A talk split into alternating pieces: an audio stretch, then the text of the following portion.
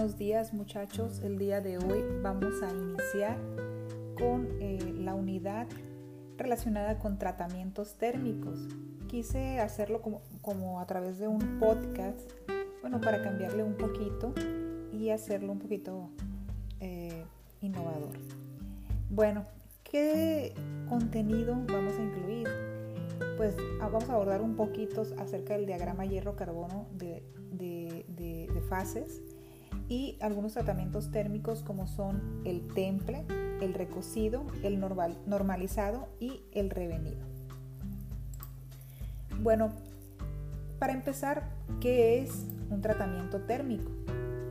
Es el proceso al que se someten los metales u otros sólidos con el fin de mejorar sus propiedades mecánicas, especialmente la dureza, la resistencia y la tenacidad algunas aplicaciones de estos tratamientos térmicos eh, se realizan básicamente al acero y a las fundiciones del acero formados por hierro y carbono, como ya lo sabemos. También se aplican tratamientos térmicos diversos a los sólidos cerámicos. Pero bueno, en este caso nos vamos a enfocar específicamente a los metales. Las características mecánicas de un material dependen tanto de su composición química como de la estructura cristalina que tenga.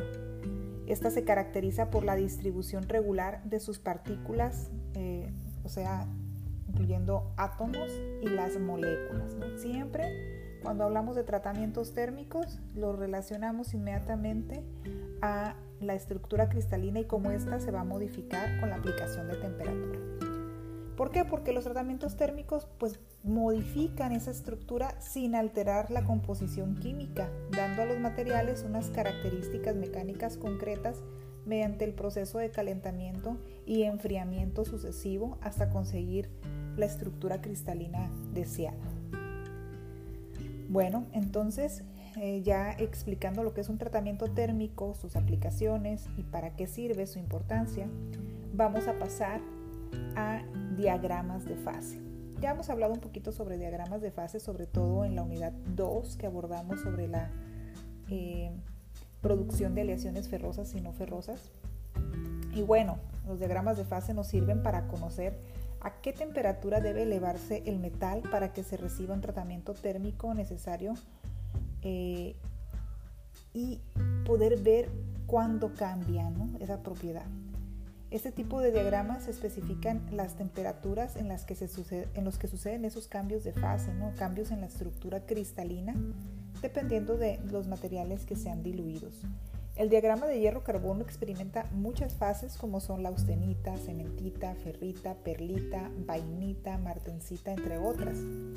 Y estas fases pues pasan por muchos cambios debido a la temperatura y algunos procesos como son el temple, y el revenido les ayudan a aumentar las propiedades mecánicas de los materiales utilizados, tales como la tenacidad, la dureza, entre otras.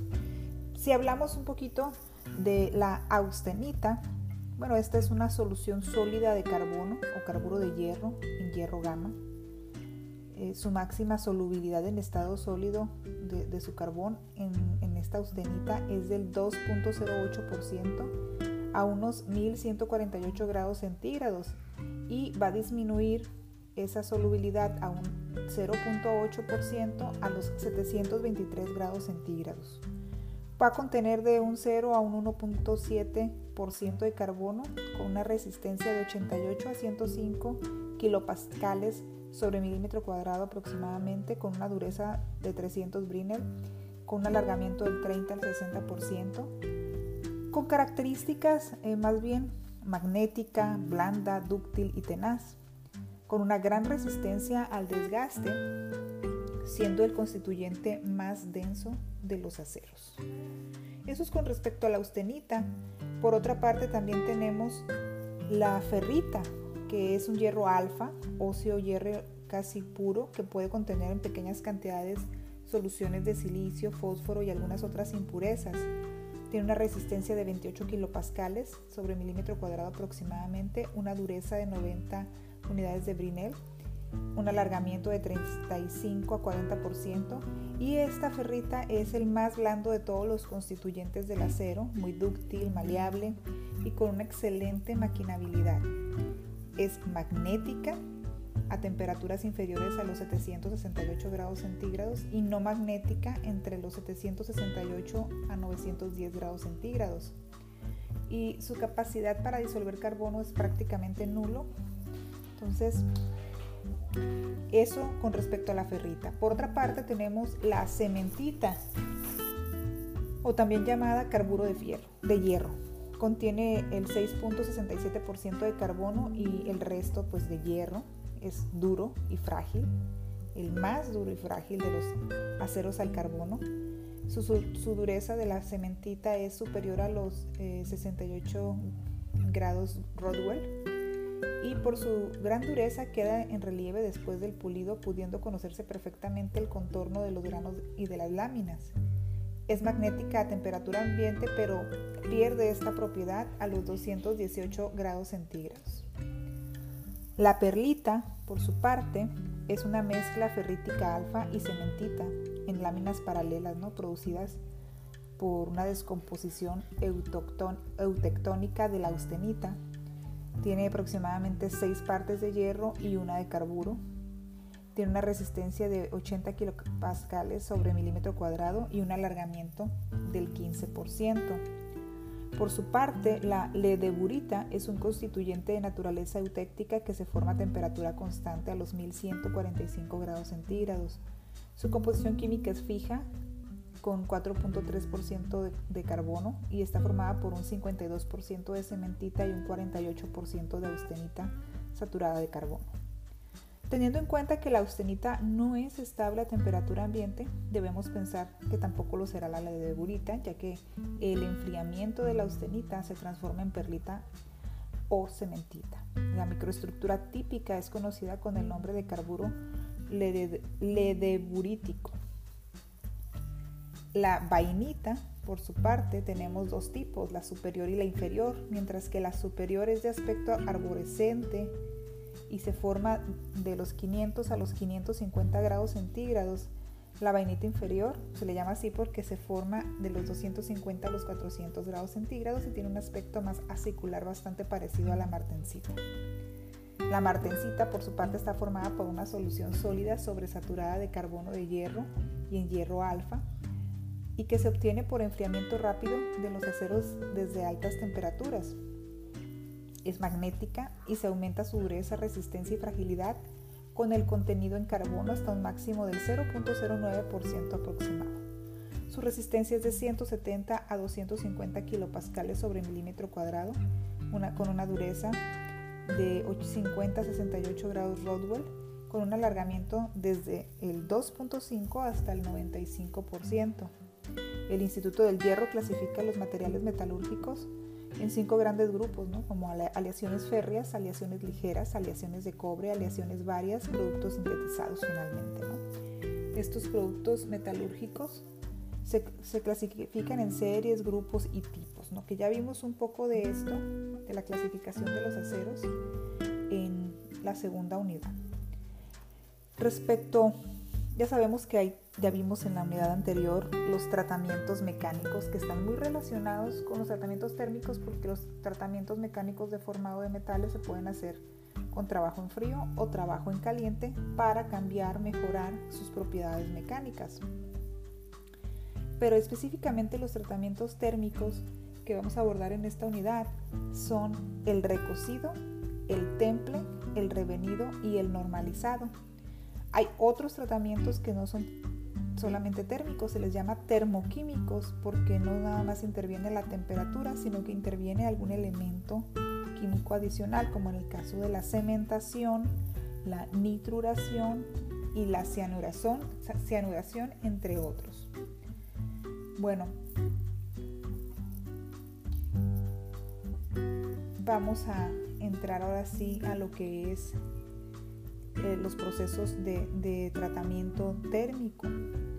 Los procesos de tratamiento térmico consisten, ya lo decíamos, en el calentamiento y enfriamiento de un metal en su estado sólido, pues para cambiar sus propiedades físicas.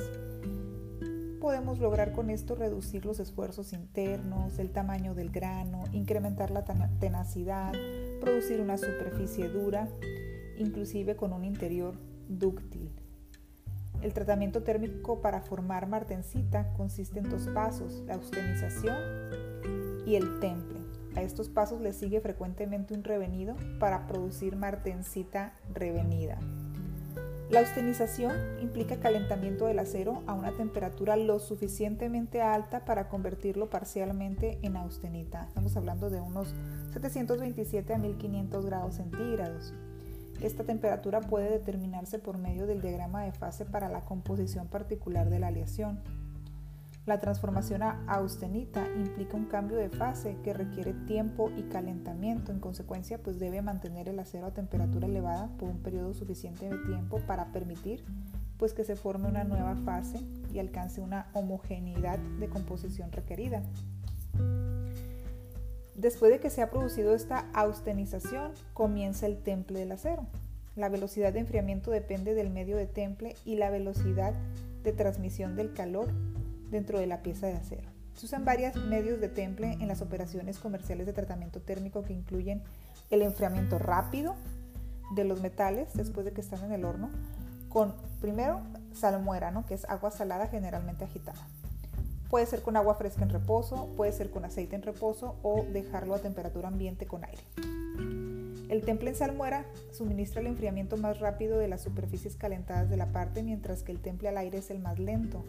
El problema es que mientras más efectivo sea el medio de temple en el enfriamiento, es más probable que cause esfuerzos internos, distorsión y grietas en el producto. La velocidad de transferencia de calor en el interior de la pieza depende en gran medida de su masa y geometría. Una forma cúbica grande enfriará mucho más espacio que una lámina delgada pequeña, en una solera, por ejemplo. El revenido. El revenido sigue normalmente a un temple. La martensita es dura y frágil. El revenido es un tratamiento térmico que se aplica a los aceros endurecidos para reducir su fragilidad, incrementar su ductibilidad y tenacidad, aliviar los esfuerzos en la estructura de la martensita. El tratamiento implica calentamiento y mantenimiento de esta a una temperatura seguida de un enfriamiento lento, a diferencia del temple que es un enfriamiento rápido. El resultado es la precipitación de partículas muy finas de carburo de la solución martensítica hierro-carbono y la transformación gradual de la estructura cristalina de, una estructura cristalina eh, cúbica centrada eh, a, las caras. Esta nueva estructura se llama martensita revenida. Los tres pasos del tratamiento térmico del acero para formar martensita revenida son eh, calentar el metal para producir martensita, enfriar para producir el temple y el último paso es calentar para eh, generar un revenido, pero el enfriamiento en este caso sería lento, mientras que en el temple fue rápido. Tenemos otro tratamiento térmico que es el recocido. Es un tratamiento que tiene como finalidad principal ablandar el acero, regenerar la estructura del acero sobrecalentado o simplemente eliminar las tensiones internas que siguen a un trabajo en frío, al, formado pues, de metales. El enfriamiento se da en el horno. Tenemos el recocido de regeneración, que tiene como función regenerar la estructura del material producido por temple o forja. Se aplica generalmente a los aceros con más de 6.67% de carbono, mientras que a los aceros con menor porcentaje de carbono solo se les aplica para, afinar y ordenar su estructura. Por ejemplo, después de un laminado en frío, donde el grano queda alargado y sometido a tensiones, dicho tratamiento devuelve la microestructura a su estado inicial. Tenemos también el recocido de globulización, usado en aceros hipereutectoides para ablandarlos después de un interior trabajo en frío. Por lo general se desea obtener globulización en piezas como placas delgadas que deben tener alta embutición y baja dureza. Cuando hablamos de embutición estamos hablando de procesos de formado. Los valores de la microestructura globulizada se obtienen en un rango de entre los 650 a 750 grados centígrados. Tenemos por otra parte el recocido de subcrítico para un acero al carbono hipoeutectoide. La microestructura obtenida en este tratamiento varía según la temperatura de recocido. Por lo general, no exceden los 600 grados centígrados. Y liberan tensiones en el material, ocasionando algún crecimiento en el tamaño del grano. con este tratamiento se destruyen tensiones internas producidas por el moldeo o la mecanización. Se usa para aceros aliados de gran resistencia como níquel cromo, cromo molibdeno, entre otros, y es un proceso mucho más rápido y sencillo que los anteriores de, de, recocido y cuyo enfriamiento es lento. Finalmente tenemos el normalizado, que consiste en calentar el material ligeramente 50 grados centígrados por encima de la temperatura crítica hasta que todo se haya convertido en austenita. Posteriormente se deja enfriar al aire. La diferencia eh, con los demás tratamientos térmicos es su velocidad de enfriamiento, la cual es intermedia. ¿no? Se le da a materiales que han sufrido un tratamiento mecánico defectuoso para normalizar su estructura y se emplea para aceros de baja aleación. Bueno, entonces decíamos que es importante en esta unidad conocer sobre eh, los cambios de fase, donde en los cambios de fase vemos porcentaje de carbono, eh, también temperaturas a las que cambia la fase, que hay diferentes fases de las aleaciones hierro-carbono, que el proceso de austenización es relevante, que está asociado a un temple, donde la temperatura eh, se eleva a muy alto para enfriarse bruscamente el metal y posteriormente sigue un revenido para eliminar eh, tensiones internas generadas por el brusco enfriamiento del temple quiere decir que el enfriamiento en el revenido es mucho más lento. En el caso del recocido, ese lo hacemos para ablandar, para hacer más eh, dúctil el material y el normalizado para corregir y normalizar tratamientos térmicos mal hechos. Bueno, ya como un plus, eh, vamos a abordar tratamientos termoquímicos. Algunos tratamientos termoquímicos son la cementación, la carburación por empaquetado, la carburación por baño líquido, la carburación con gas, el carburado, el cianurado y el nitrurado. El cementado consiste en el endurecimiento de la superficie externa del acero al bajo carbono, quedando un núcleo blando y dúctil. Lo que se hace es que se agrega carbono al calentar el acero a una temperatura crítica. ¿Qué pasa? Que la superficie metálica absorbe ese carbono y entonces eh, queda como, eh, como una capa de carbono en, la superficie de la pieza metálica. Entonces tenemos estos procesos, estos tratamientos térmicos y termoquímicos donde su objetivo de todos estos es generar mejores aplicaciones para los materiales de ingeniería en los procesos de fabricación que pretendemos utilizarlos. Esto sería por hoy. Nos vemos hasta la próxima.